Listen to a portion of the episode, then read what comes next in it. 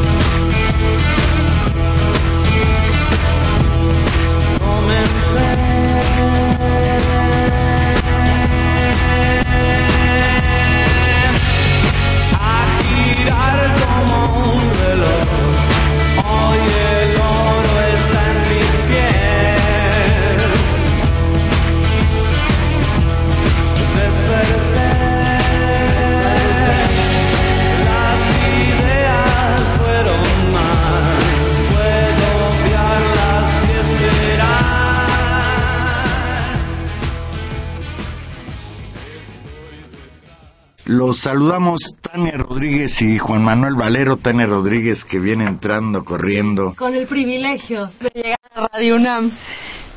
Aquí estamos en esta terrible noche lluviosa en la Ciudad de México.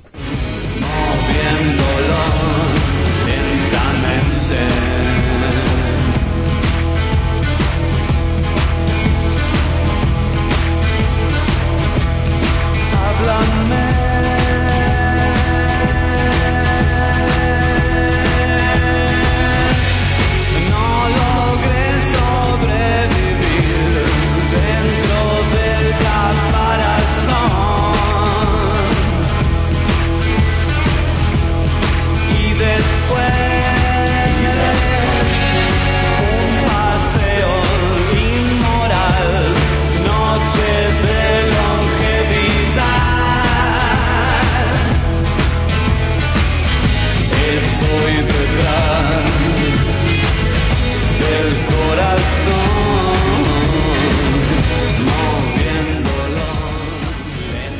Es muy grato escuchar a Gustavo Cerati, un paseo inmoral.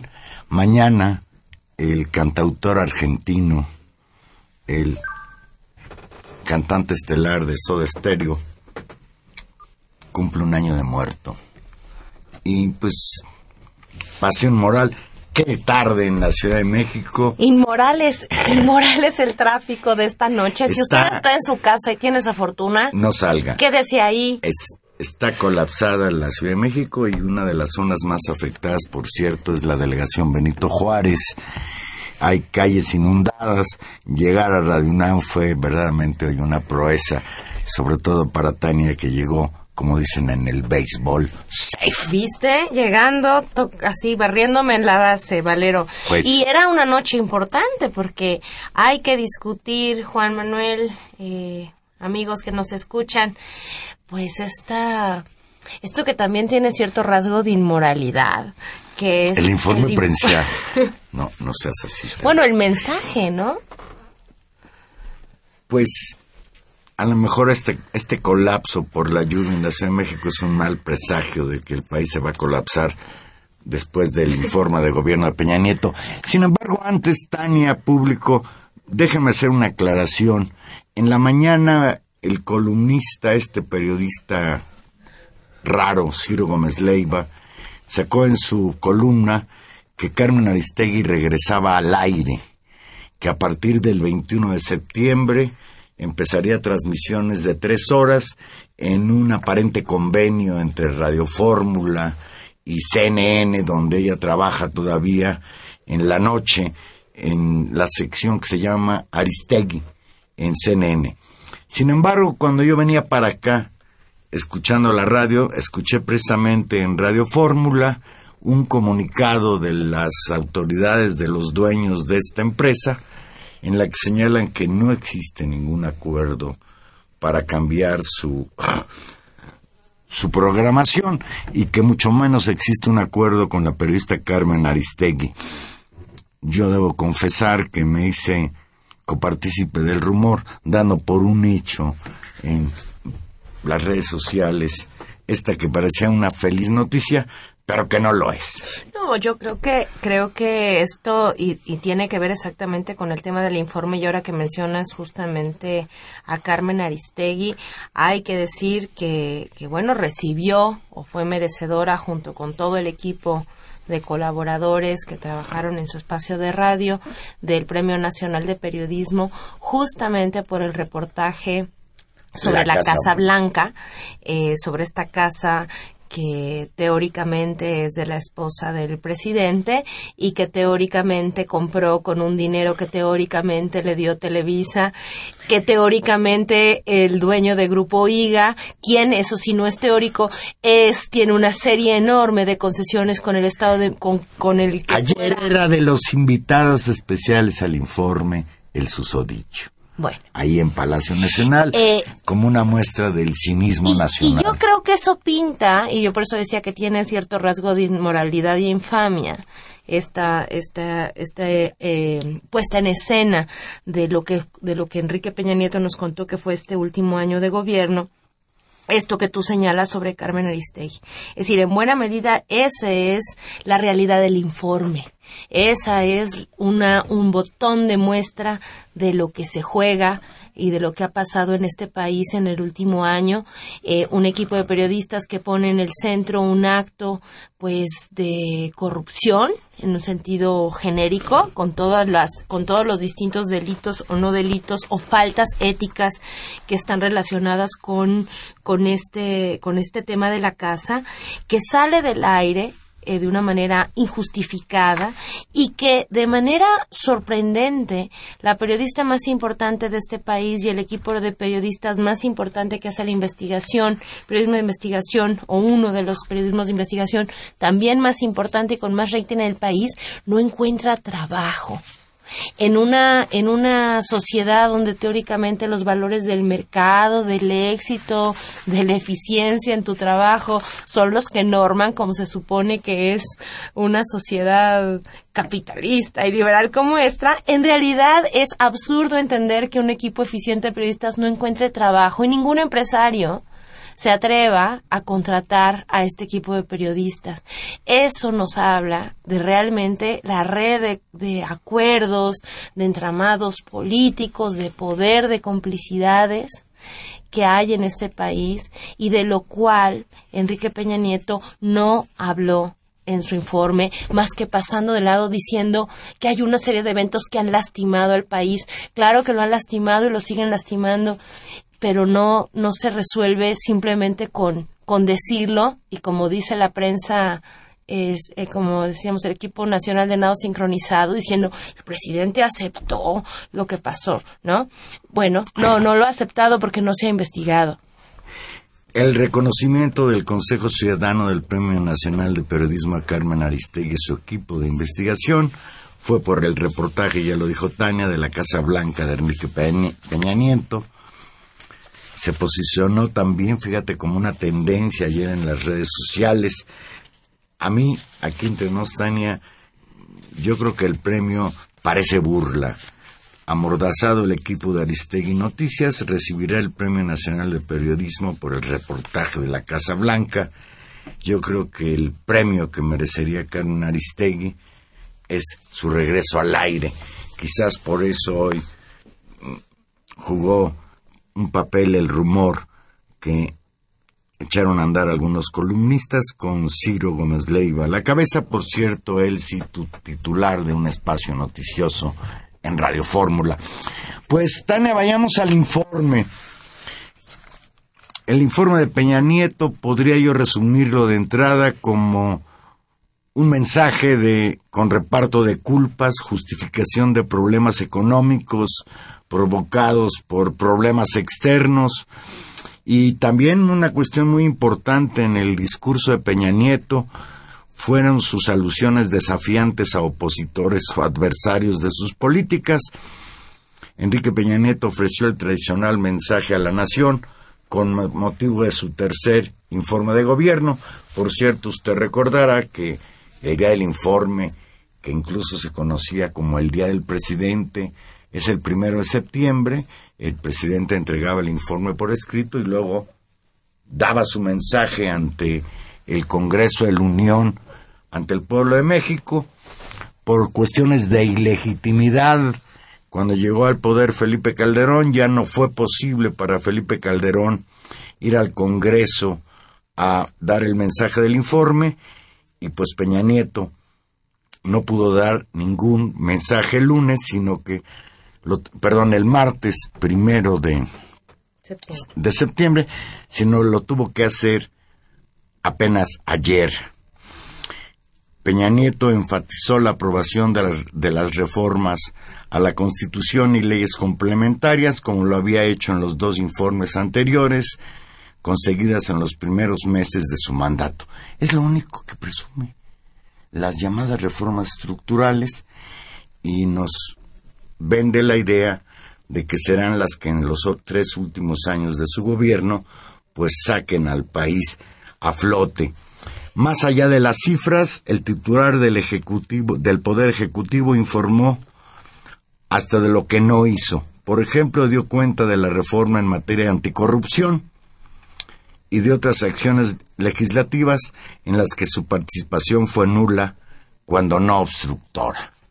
Y el ejemplo más elocuente, pues es este, esta conclusión a la que llegó el señor Virgilio Andrade, titular de la Secretaría de la Función Pública, exonerando a Peña Nieto de haber entrado en un conflicto de intereses por el solo hecho de que cuando hizo la operación de compraventa no era presidente de la República, sino pues gobernador del Estado de México No, tampoco, o porque hubiera candidato o candidato no, pero si hubiera sido gobernador tampoco, porque Era candidato la y función después pública presidente no electo. tiene jurisprudencia para juzgar las acciones que no, de quienes no sean funcionarios del gobierno federal.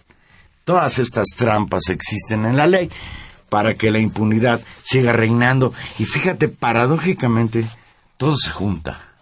En el país vecino, en nuestro vecino del sur, en Guatemala, un escándalo de corrupción provocó que anoche tuviera que renunciar Otto Pérez Molina a la presidencia de la República guatemalteca a unos meses de que finalizara su gestión el próximo 14 de enero de 2016 y de acuerdo con los últimos informes, hoy está en una prisión militar como posible culpable de sobornos, de corrupción al mando del gobierno guatemalteco.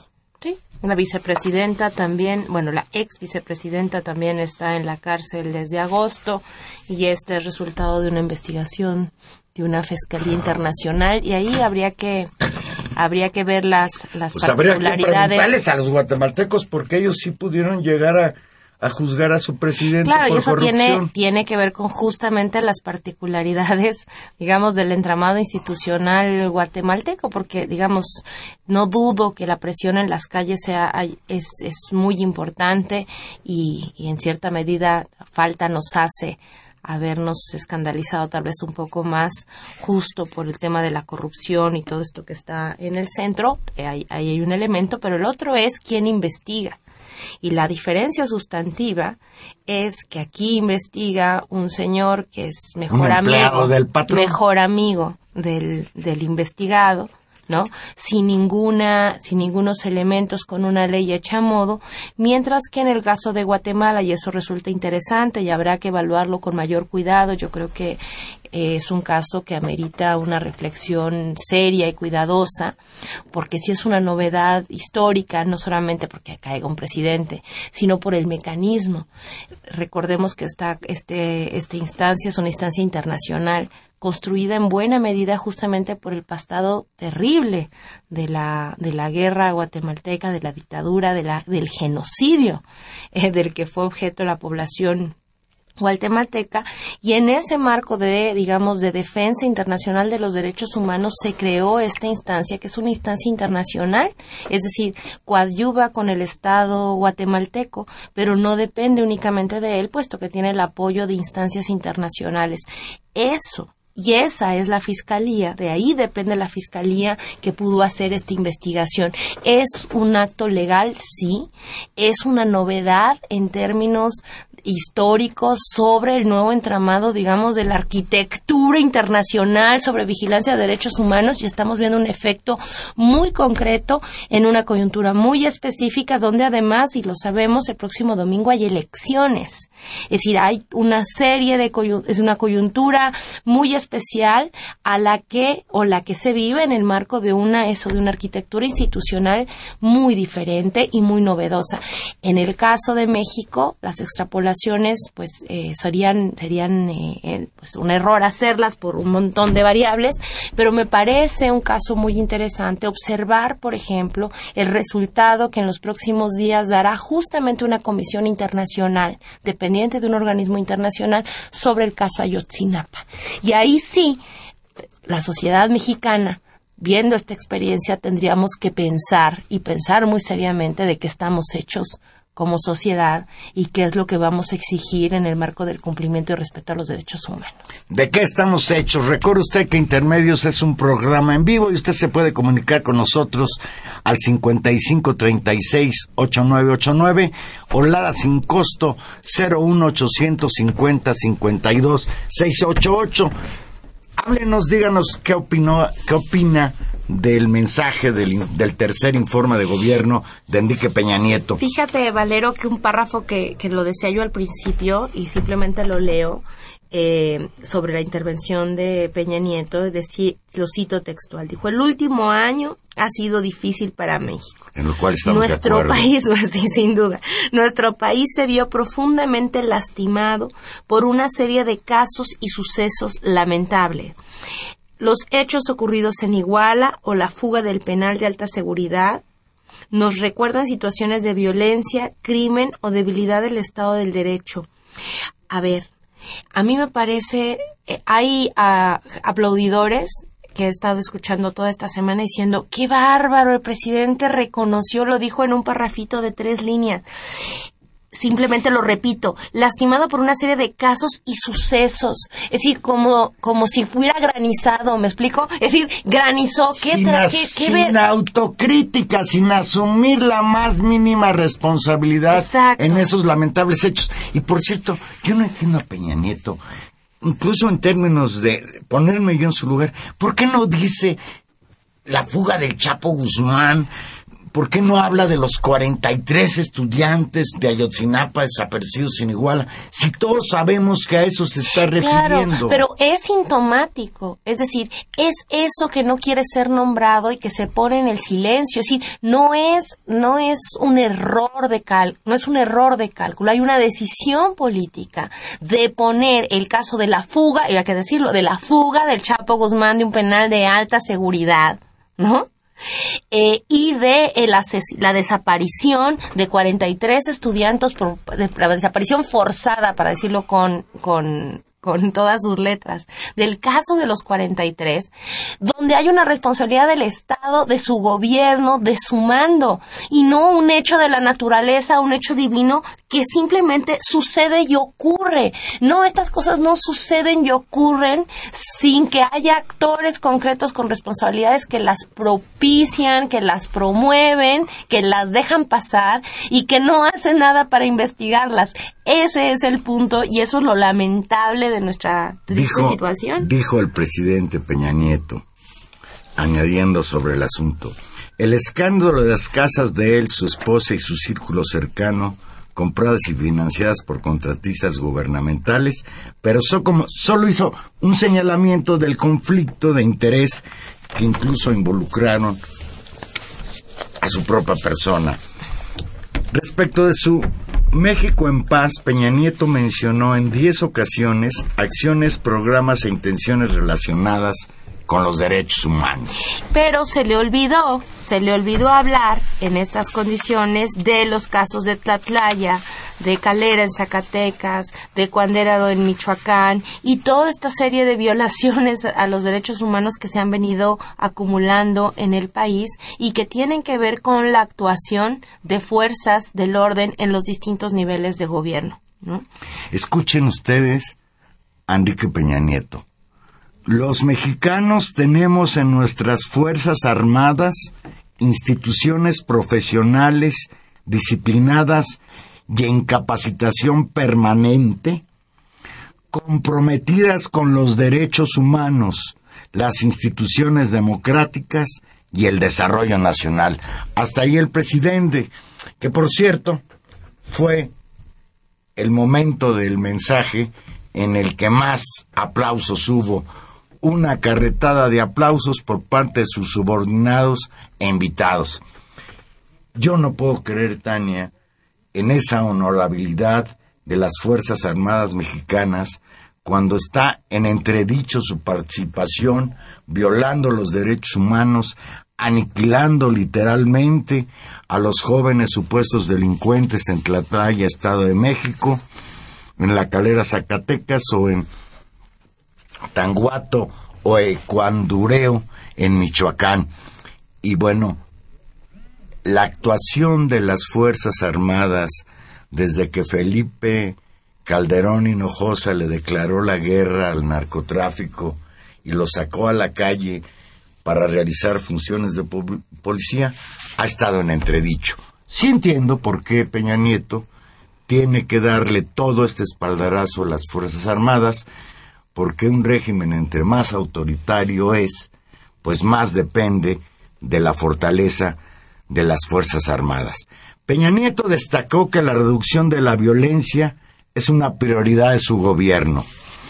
Citó cifras del Instituto Nacional de Estadística y Geografía, el INEGI, según las cuales la tasa de homicidios de 2000 en 2014 es menor en 24.3% a la de 2012, a pesar de 22, un- a- al pasar de 22.1% por cada 100.000 habitantes a 16.4%. Y claro, ahí Peña Nieto juega con las cifras. Se refiere a 2013 y 2014, pero no nos dice qué pasó con el número de muertos por la violencia en 2015. Y un día antes del mensaje de Peña Nieto, el periódico baja californiano Z, pues refutó esos números del presidente en cuanto a homicidios. Leo textual al semanario. Z. El gobierno de Peña Nieto lleva hasta el momento más de 57 mil homicidios dolosos, cuya tasa ya rebasa la del expresidente Felipe Calderón. Van 57 mil asesinatos y según este semanario, el gobierno oculta 9 mil de esos homicidios. Y bueno, Valero, después de estos, estos dos elementos, esta supuesta autocrítico reconocimiento, después el balance efectivamente sobre el tema de la violencia, pasó revista también al tema del hambre y al tema del desarrollo económico, que por supuesto van articulados, y donde también, digamos, los datos son negativos, y donde tuvo que reconocer, y ya nada más eso faltaba, que los datos del Coneval demuestran que entre 2012 y 2014 el número total de mexicanos en condiciones de pobreza se incrementó en dos millones de personas, a pesar del inme- de la cantidad de recursos que tuvo este programa central para su gobierno, la cruzada contra el hambre, y fue, es un dato, pues un, un golpe terrible, digamos, para su gobierno y por supuesto más allá de su Y gobierno, además, si hubiera una sido situación tan exitoso, ¿por qué despidió a la que estaba al frente? No, bueno, la, tan no- La señora Robles eh, y tuvo que meter en su lugar al señor Meade. De hecho, pues no, tan, tan no lo fue que tuvieron que hacer esto, es un golpe terrible y la situación pues lamentable de, de la- de crecimiento de la pobreza en el país. En este sentido, eh, Peña Nieto, y hay un informe que tal vez valga la pena señalar, dice que no va a haber más impuestos y no va a haber más deuda, mientras que las finanzas del gobierno mexicano pues se van a tener que apretar, llama a, a los Bueno, recortes, pero espérame, a ciencia eso- cierta eso no sabemos, no sabemos Hay qué se va a tratar. ofrecimiento del señor presidente que en lo que falta de su gobierno hasta el dos- 2018 ya no se van a aumentar los impuestos ni se va a cargar el IVA en alimentos y medicinas, lo cual dentro de todo Tania es una buena noticia. Y hay que también decirlo y destacarlo. Mira, Tania, a mí lo que me preocupa es no solo las cuentas alegres de Peña Nieto, sino la manera en que trata los desafíos y a los que él considera sus opositores. Desde luego Peña Nieto dedicó una parte importante de su discurso a hablar de su guerra contra la Coordinadora Nacional de Trabajadores de la Educación. Más allá de las cifras expuestas en cuanto a educación, Peña Nieto aprovechó para dirigirse al magisterio disidente de Oaxaca en estos términos. Leo textual. Uno de los mayores desafíos para liberar la educación pública en Oaxaca de los intereses particulares que la mantenían cautiva desde hace décadas. Por eso, en un esfuerzo conjunto con el gobierno del Estado, se tomaron las medidas necesarias para transformar el Instituto Estatal de Educación Pública de Oaxaca, recuperando así la Rectoría de la Educación en esa entidad. Y agregó, no habrá marcha atrás a pesar de las dificultades. La reforma educativa llegará hasta el último rincón y escuela del país. Sí, el tema de la educación vuelve a ponerse en el centro y se construye eh, y se ratifica la, pues, la ruta que ha seguido este gobierno en los últimos años de construir al, al sindicato de maestros, particularmente a su sección 22, eh, digamos, a la disidencia del sindicato de maestros opositores a esta reforma como el gran enemigo a vencer y como esos particulares que deben ser derrotados. Una estrategia, como tú dices, pues eh, amenazante y preocupante porque toma un lugar central eh, en, en, el discurso. Y es sintomático, me parece también, del problema y de la poca legitimidad que en cierto sentido tiene la reforma educativa centrada solamente en una reforma laboral a los profesores, que ha sido algo que sistemáticamente, bueno, pues desde voces críticas se ha señalado, eh, que teóricamente en el, en, los, en el decálogo que echa a andar, el papel de la educación tomó un punto central y se pone justamente como una prioridad el tema de la infraestructura de las escuelas. Y eso nos tendría que alegrar enormemente, ¿no? Porque creo que tendría que ser visto como resultado justamente de la lucha del Magisterio Nacional en señalar que el problema no son solo que el problema no son ellos, que el problema son las condiciones en que los en que están las escuelas y en que los niños llegan a las escuelas en condiciones pues eso de hambre, de descuido, de desatención, sin insumos y que eso es un, una carencia enorme y que hay que atenderla. Yo creo que eso es hay que verlo como un resultado del discurso de los profesores. Sin embargo, yo tengo serias dudas, Juan Manuel, y habrá que averiguar a ciencia cierta, apenas está saliendo la información sobre realmente cómo va a ser informan, simplemente lo dijeron así y hoy se está empezando a, a desentrañar mejor, que esta inversión en infraestructura en las escuelas se hará a través de la emisión de bonos en la bolsa, que es un mecanismo pues que no, no necesariamente conocemos, un mecanismo financiero, y habría que estudiar si ahí no hay un, un, gato encerrado y no es que ya uno piense mal, pero cuando sabe esté concesionada la construcción cuando de esas uno escuelas. cuando uno sabe que Mexicanos Primero este consorcio eh, esta ONG impulsada por el Consejo Coordinación Empresarial ha sido la mayor la mayor Jr.. impulsora de la reforma educativa y de la estigmatización del magisterio nacional, pues uno tiene derecho a dudar y a preguntarse si este dinero, esta, bolsa enorme de dinero que se va a mover para esas escuelas, por qué se hace a través del mecanismo de la bolsa de valores y qué significa eso en términos de negocios. Ya iremos desentrañando la madeja, Juan Manuel, y lo estaremos comentando.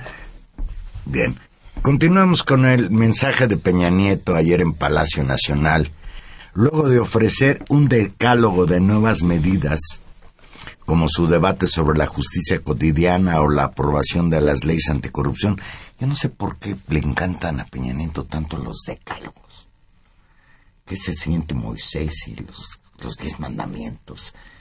Siempre, siempre andan... Y no solo él, creo que es una manía, ¿no? Los diez puntos. ¿Por qué diez? ¿Por qué no once? ¿Por Qué qué no fascinación doce? por el 10. Como ¿A si ti la- te ponían 10 en la escuela, Valero? Jamás. No. A lo mejor por eso no me gustan los decálogos. A la aprobación de las leyes anticorrupción o novedades como la emisión de los bonos de bolsa que tú ya hablabas, creo que otra cosa nevo- novedosa es que anunció Peña Nieto la creación de la Secretaría de Cultura, el Consejo Nacional para la Cultura y las Artes, el famoso CONACULTA, se convierte en lo, secretaría. ese lo hizo Salinas, ¿no? Sí, Mira, y ya está en manos de, ¿cómo se llama? de este mismo señor. Sí. Se Que cierra un ciclo, ¿no? Eso que es muy simpático. dijo, pues yo puesto, pero bueno, primero que la Cámara apruebe la, Claro, la reforma y después, si no mal si me llaman, pues aquí estaré. Si no mal recuerdo, presto. él fue el primer eh, Tovari de Teresa. De Teresa. Él, él lo, digamos, hizo, esa, eh, dirigió esa primera propuesta Mira, en la yo, época de yo sinceramente, como amante de la cultura, pues Claro, veo toda inversión veo con que haya en cultura está beneplácito bien. de que le den rango de secretaría a la cultura. Fíjate nada más, hasta 2015 dicen que entendieron, no lo sé, que la cultura es importante en este país. Se tardaron, no. Pero obras son amores y no nombres rimbombantes. Vamos a ver si esta Secretaría de la Cultura se traduce realmente en un impulso, en un apoyo a la literatura, al cine, al teatro, a las bellas artes y no a la tacañería, porque además vas a verlo tú, no quisiera yo tener razón, pero en esto de los recortes obligadísimos por la situación tan lamentable que pasa la economía mexicana, pues la más castigada casi siempre suele ser la cultura, la ciencia, la educación. Teóricamente prometieron que no y me parece otra vez que no es simplemente una concesión graciosa. Creo que si efectivamente los presupuestos de educación superior o los presupuestos de educación en general no van a bajar, tiene que ver con que ahí, justamente en ese sector, está en los actores más combativos en este proceso o los que potencialmente pueden hacer frente y hacer crítica a este gobierno, que por un lado es el Magisterio Nacional y por el otro lado es el movimiento estudiantil universitario, que con sus oleadas, ¿no? Con sus ires y venires en estos años, pues sí se han conformado en un actor de impugnación al gobierno de Enrique Peña Nieto, por lo menos en dos ocasiones, cuando fue candidato y después hace justamente va a ser un año alrededor de, por un lado, la tragedia de Ayotzinapa y por el otro lado, no hay que olvidarlo, el movimiento pues victorioso de los muchachos del poli, ¿no? Bien, al concluir su mensaje, pues le salió a Peña Nieto el triunfalismo a futuro. Lo leo textual. México se perfila ya como una de las diez economías más grandes del mundo. Lo que esto nos dice a los mexicanos de hoy es que nuestro país tiene todo para ser una potencia en los siguientes años.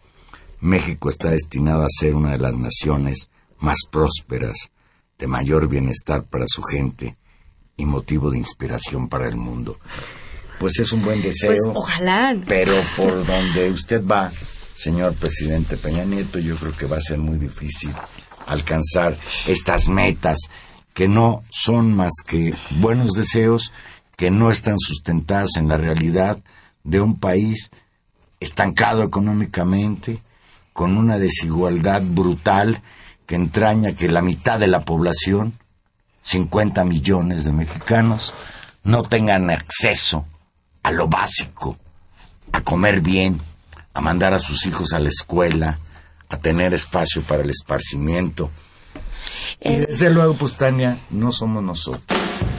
Casi es una voz unánime la reprobación al gobierno de Enrique Peña Nieto después de casi tres años de gobierno. Las encuestas, casi todas, hablan de que el 70% de la población no aprueba la gestión de Enrique Peña Nieto. Ya habría que rematar diciendo que no solo ayer fueron dos horas de mensaje, sino ha sido brutal el bombardeo de spots de estos que dicen que Peña Nieto está moviendo a México. Pues era como una gelatina que se mueve y se mueve, pero no va a ningún lado.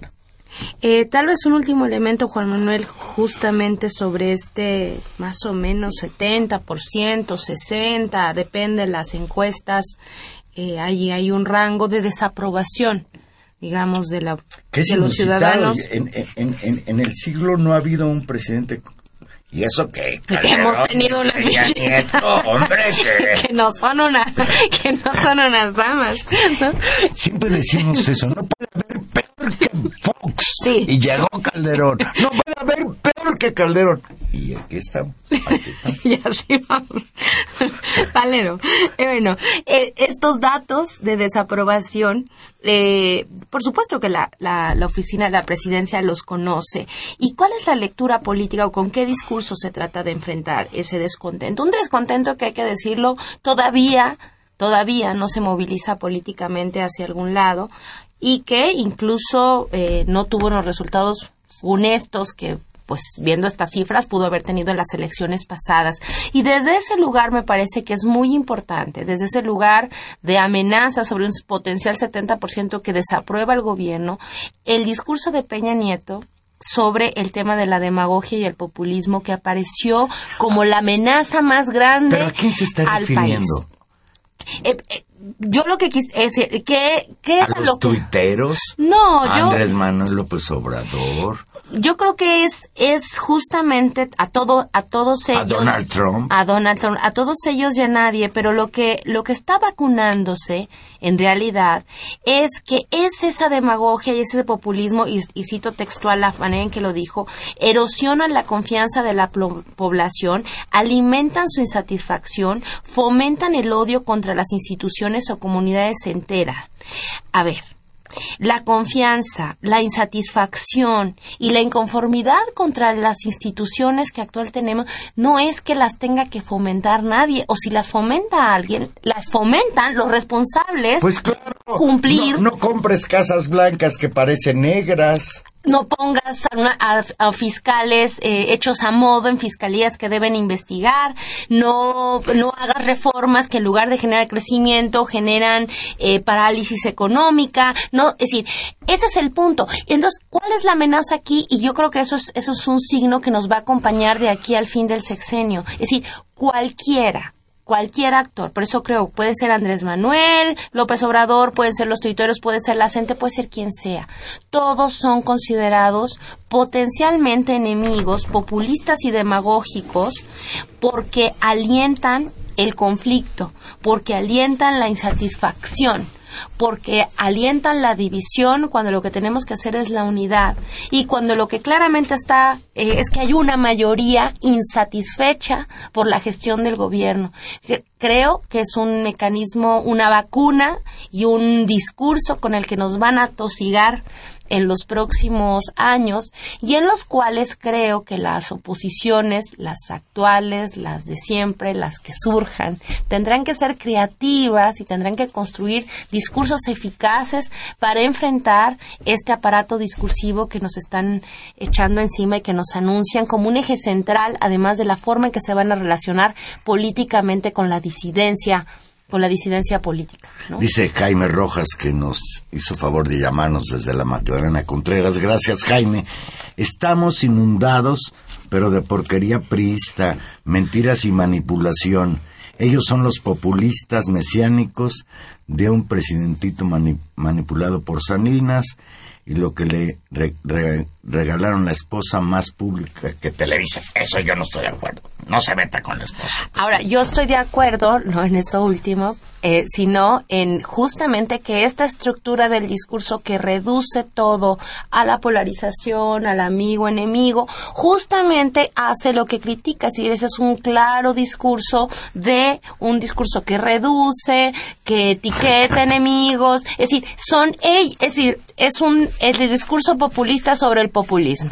¿No? Dice, dice Sin duda. doña Gloria Contreras, que nos llama de Escaposalco, dice, el evento de ayer, el mensaje desde Palacio Nacional, fue una falacia. Ayer habló de crear una Secretaría de Cultura. ¿Para qué? Si el señor no es culto, si ni lee. Bueno, Bueno, pero a nosotros sí. Y a lo mejor va a empezar a leer. O a ir al teatro. Además no era un evento oficial y no tenía por qué usar la banda presidencial para tener cultura hay que tener civismo, cosas que Enrique Peña Nieto no tiene. Que por cierto dicen que dicen que se le cayó la banda presidencial. Sí. Sí se le cayó. En un, pero en un, como en un video previo, y entonces está para, y se le, como que se le resbala. ¿Para qué un video previo que Ah, no sé. como los toreros Valeros, son cosas que, muy desde que modernas. se empezó a vestir Son para- como los videos, salir como los, ruedo. como los videos que se hace, se mandan a hacer los novios o las quinceañeras. ¿No? Ay, pues que... Híjole, de veras, de veras, bueno. Bueno, son medios, alguien te diría, son, Jesús son medios de la nueva política. no vale la pena hablar del informe. Mejor aprendamos de los guatemaltecas y su dignidad admirable. En, en eso último estoy muy de acuerdo con Jesús Hernández. Vamos a hacer una pequeña pausa musical y aquí regresamos. Recuerde que Intermedios es un programa en vivo y usted se puede comunicar noso- con nosotros 5536-8989, la sin costo 01800 5052 688.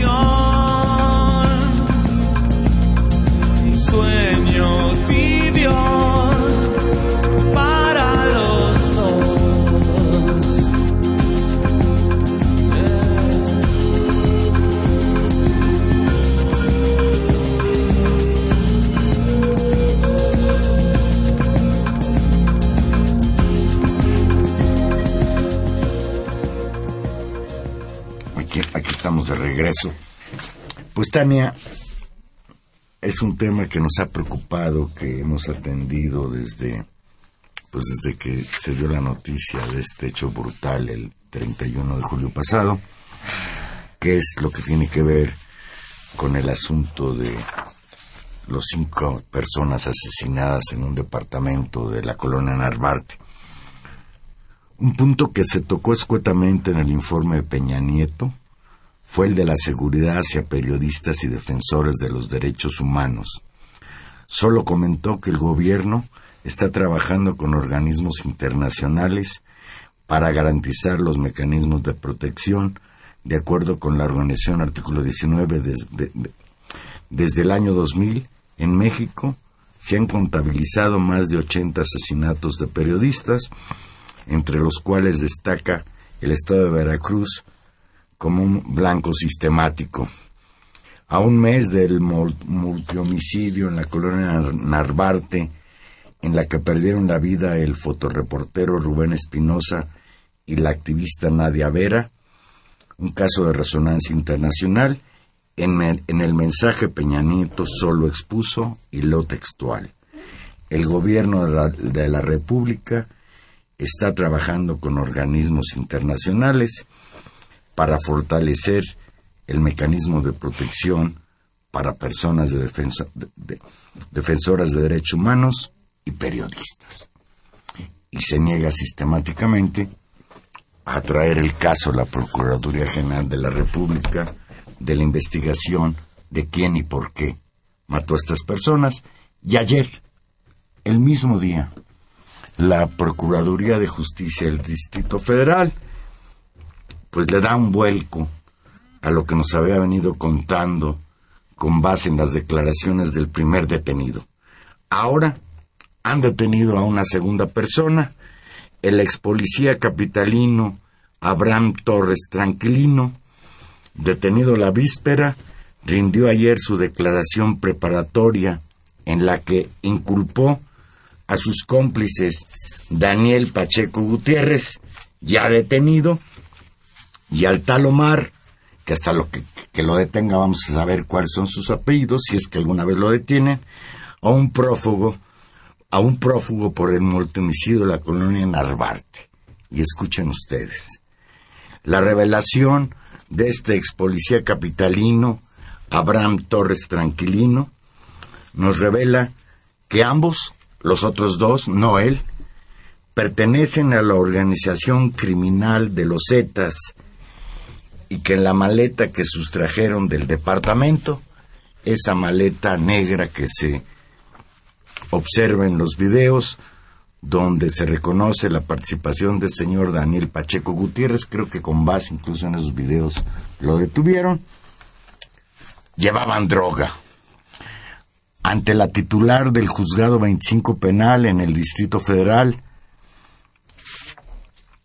Torres Tranquilino reconoció como suya el arma que se usó para el crimen, una pistola calibre 9 milímetros. No obstante, aseguró que él no asesinó a la activista Nadia Vera, al fotoperiodista Rubén Espinosa, a la trabajadora doméstica Alejandra Negrete, a la maquillista Yesenia Quirós, ni a la mujer de nacionalidad colombiana Milena Virginia Martín, pues aquel viernes 31 de julio se quedó afuera del departamento en la escalera del edificio. Tania, ¿qué, qué podemos decir? No, no, no. Eh, Es que este es, este es el problema. el Hemos de dijo- ser demagogos y populistas porque generamos, propiciamos nuestra propia desconfianza y nuestra crisis en las instituciones. Seguramente somos eso. El tema es, es que cómo, cómo estar seguros el tema de, la, de, de una enorme desconfianza en la que aparecen declaraciones que son Con contradictorias. base en la declaración del primero, Que solo son acabaron dichos. concluyendo de que esa era una casa de citas, que las muchachas eran prostitutas, que uno de ellos había ido a tener relaciones sexuales por 1.800 pesos.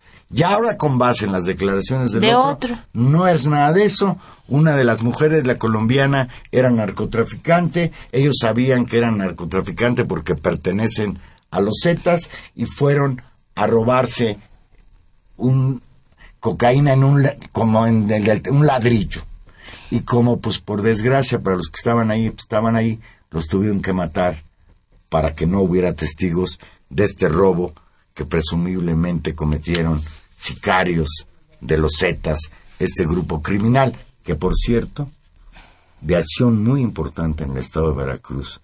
Y tú recordarás de que incluso hay acusaciones En los medios. en los medios al exgobernador del estado de Veracruz, este señor Fidel Herrera, que llegó incluso a apodársele el Z1, a propósito de que los líderes de este cártel se hacen llamar el Z40, el Z20. Y bueno, lo único que provocan este tipo de manera de conducir una investigación, pues es estas. Es decir, que nosotros nomás estamos haciendo conjeturas. Y, eh, y la otra es que se montan sobre una serie de esquemas y estigmas eh, terribles que eso sí fomentan el odio y fomentan eh, una reducción de las situaciones complejas y, y lo vuelvo a decir, es indignante que la nacionalidad de alguien sea usada eh, como una etiqueta, en este caso eh, el ser colombiano, el ser colombiana como una etiqueta en la cual es creíble simplemente por serlo que se es narcotraficante. Y por el otro lado el estigma enorme todavía socialmente y que se, que se vislumbra a lo largo de la investigación y en el, en el tratamiento periodístico de ciertos medios sobre estas mujeres que compartían un departamento y vivían solas. Eso me parece eh, también eh, terrible en, en términos de, de, lo que está pasando. Y, bueno, pues el caso de la Narvarte pues se suma a esta, a esta lista interminable de, de asuntos eh, pues preocupantes y dolorosos.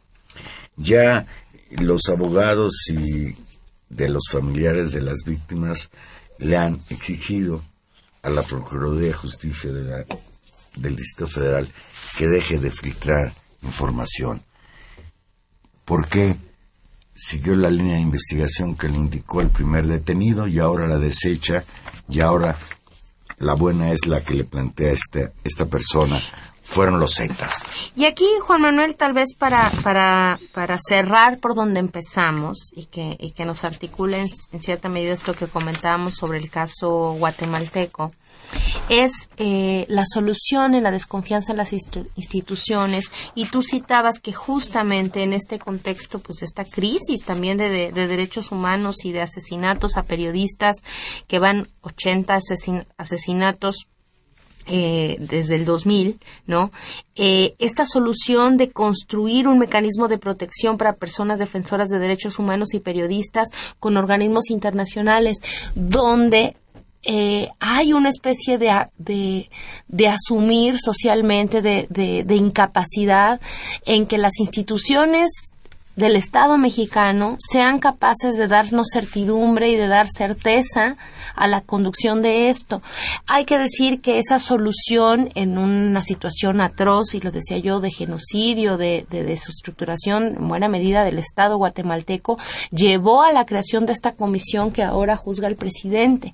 Una solución donde son organismos internacionales los que inciden en, en, la, en la impartición de justicia de un país eh, en buena medida hemos visto en los casos más dramáticos de violaciones a derechos humanos cómo hemos tenido que presionar desde afuera para que el gobierno mexicano haga caso. Y está el caso ahora de esta solución que trata de, de proponer artículo 19 pero también está, y, y, insisto, sigámoslo con la atención y ya tendremos oportunidad en las próximas semanas de revisarlo y dedicarle toda nuestra atención a los fiscales internacionales que están revisando el caso de Ayotzinapa. Y hay que ya el que hay que decirlo el Estado mexicano y el gobierno mexicano ha sido permanentemente renuente. Fue muy complicado que pudieran dar opinión.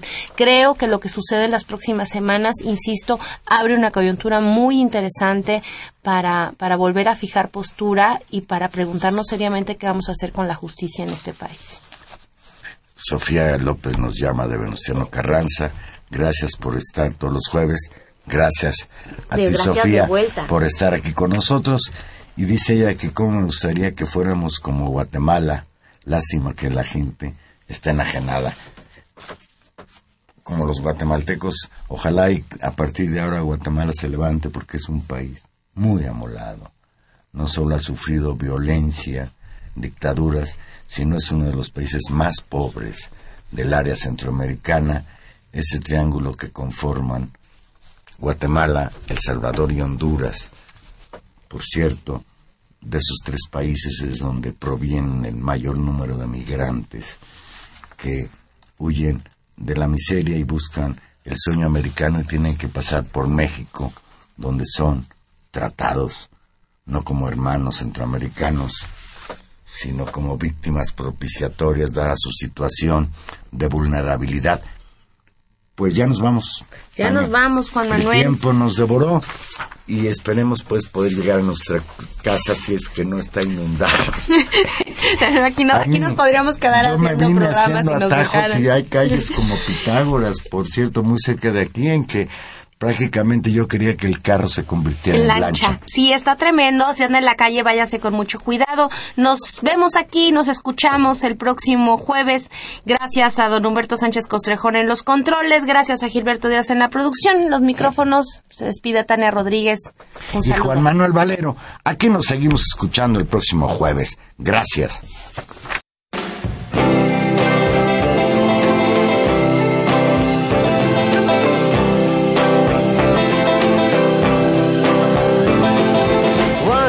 Time, you dressed so fine, through the bumps of dime. People call, say, beware, doll, you're bound to fall. You thought they were all kidding you. You used to laugh about everybody that was hanging out. So loud.